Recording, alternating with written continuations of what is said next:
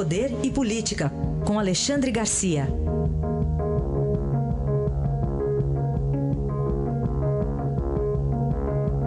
Alexandre, bom dia. Bom dia, Raíssa. Bom dia, Carolina. Olha, nem combinamos com você, mas eu imagino que você queira falar alguma coisa dessa ciclovia Tim Maia, ou, ou não, Alexandre? Não, eu quero falar sim, que o janeiro está desabando, né? É. É, é, isso é simbólico. É um desabamento moral de há muito tempo, é. que vem pouco a pouco, e o que a gente vê aí é, é aquela mania de culpar os outros também, né? Pois é.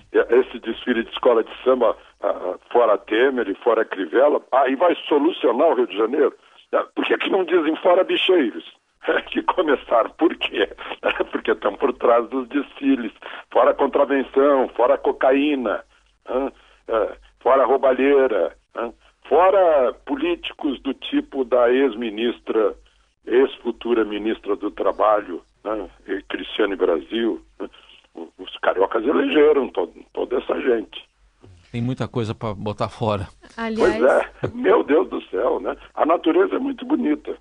É. Mas a natureza humana já tem, tem sérios problemas por lá, né? inclusive aqueles que constroem ciclovias. Por falar em Cristiane Brasil, a ministra Carmen Lúcia puxou para o Supremo a responsabilidade do futuro da. Vai, ministro! Ah. É. E é isso mesmo, né? A ministra não vai.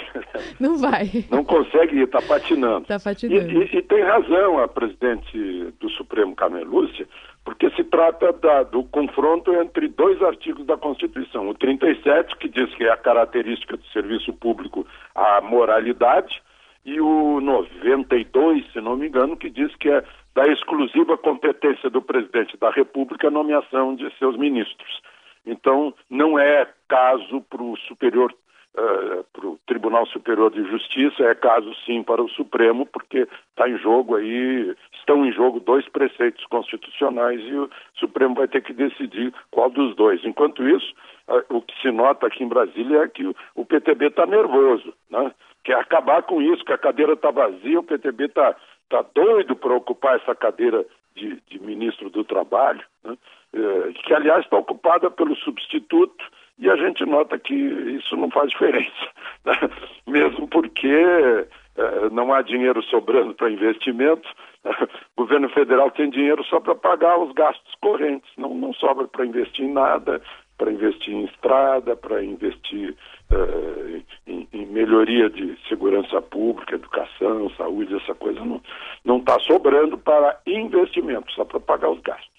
Bom, decisão vai ficar para o plenário do Supremo, aguardemos, mas o nosso assunto ainda aqui é a ministra Carmen Lúcia, porque ela também esteve na CNBB, Alexandre. Pois é, ela fez um discurso lá no lançamento da, de mais uma campanha da fraternidade, como acontece nas quartas-feiras de cinza todos os anos, agora é contra a violência, óbvio, né? É, o, o, ela fez um discurso dizendo, falando sobre uh, considerarmos uns aos outros como irmãos e não como uh, inimigos. Né? Aí a gente olha os números, por exemplo, do carnaval agora uh, no Ceará, uh, no mínimo 52 assassinatos. Isso é mais que a metade dos homicídios de Portugal por ano. Estou citando Portugal porque uh, o Ceará tem 9 milhões de habitantes, Portugal tem uns 11 milhões por aí, né? 10% brasileiros, mas, enfim. Aí a gente vê essa matança e eu fico lembrando, puxa, será que ela se referia a Caim e Abel, a Rômulo e Remo, né? quando fala em irmãos? Porque a matança do Rio de Janeiro também, é, no, no, no, Brasil todo, a matança entre irmãos, supostos irmãos, é uma média de 135 por dia. 135 assassinatos por dia. Né? isso é, é muito mais seguro a gente ficar nessas regiões conflagradas aí do Afeganistão, da Síria, né? Esse é o nosso país, não somos exatamente irmãos, né? E muito menos a gente pode dizer que somos uh, um, um país civilizado, um país que se mata nessa nessa média diária. Eu acho que a gente tem que dar uma pensada sobre se somos ou não civilizados. É. Aliás, o, o que a gente mais vê também até em reportagens eh, jornalísticas, é, por exemplo, uma apuração e a constatação de tiroteios ou quantidade de tiroteios que foram registrados no Rio de Janeiro por um aplicativo, né? É, Feito pela própria um... sociedade. tem um aplicativo para onde eu vou, né? É. É como se como se a gente estivesse consultando como estão as condições de trânsito. Exato, Isso, né? como se fosse uma coisa normal. É, o tiro- ma- mas acabou sendo, porque foi considerado normal sempre. né? Começou com a contravenção. Aí voltamos a falar do Rio de Janeiro. Todo mundo achou normal. Depois foi essa, eh, como eu li hoje no jornal, glamorização da malandragem. Ah, eu sou malandro. Né? Aquilo era uma honra ser malandro. né? É uma honra dar um jeitinho em tudo. É uma honra ter um amigo lá dentro da repartição para me resolver. né? Não tem nenhum problema de eu estacionar onde os outros já estacionaram, mas está proibido. Ah, passar no sinal fechado, que mal tem. Jogar o papel da bala no chão, o toco de cigarro no chão, que mal tem. né? Eu, eu sou esperto. né? Então acabou dando nisso, não podia dar noutra coisa. Vai afundando, vai afundando todos os anos, vai se convivendo com aquilo, agora está se convivendo com um app que mostra, olha, não vai pra, por tal lugar porque agora está tendo um tiroteio ali. Não, agora o tiroteio é no Leblon. né?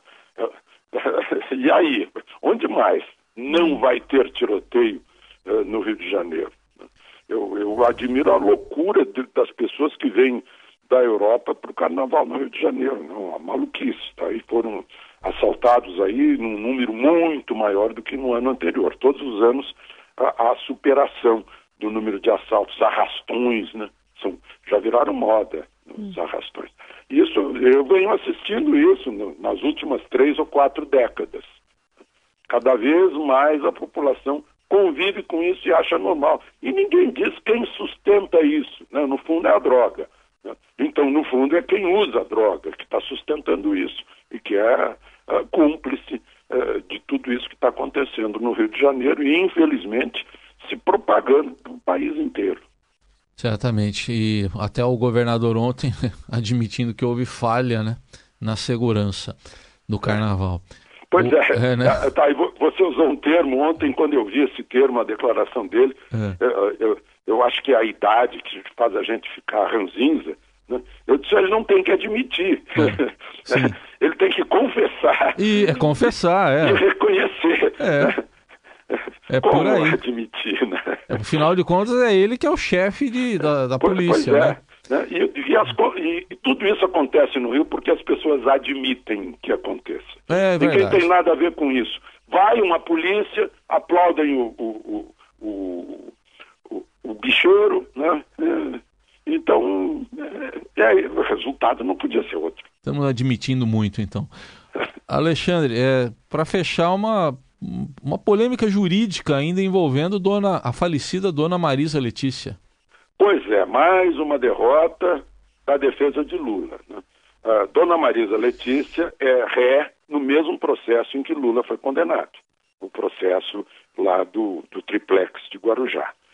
E A, a defesa eh, tomou a iniciativa de pedir ao Tribunal Regional Federal da Quarta Região que ela fosse considerada absolvida pela morte ah, e, portanto, considerada inocente. E o tribunal não topou. né? Não topou porque, a- a- quando ela morreu, o, o juiz Sérgio Moro encaminhou né, a, a extinção da punibilidade por morte. A morte teve essa força. Extinguir não poderá ser punida porque morreu, óbvio. né? Ah, mas o tribunal não aceitou e eu tenho falado aqui com juristas, isso não, não é nem, não cabe sequer recursos, ou se houver recursos, vai- vão ser inúteis a tribunais superiores. É isso. Análise aí do Alexandre Garcia. Que volta amanhã com mais uma análise aqui no Jornal Eldorado. Até amanhã. Até amanhã.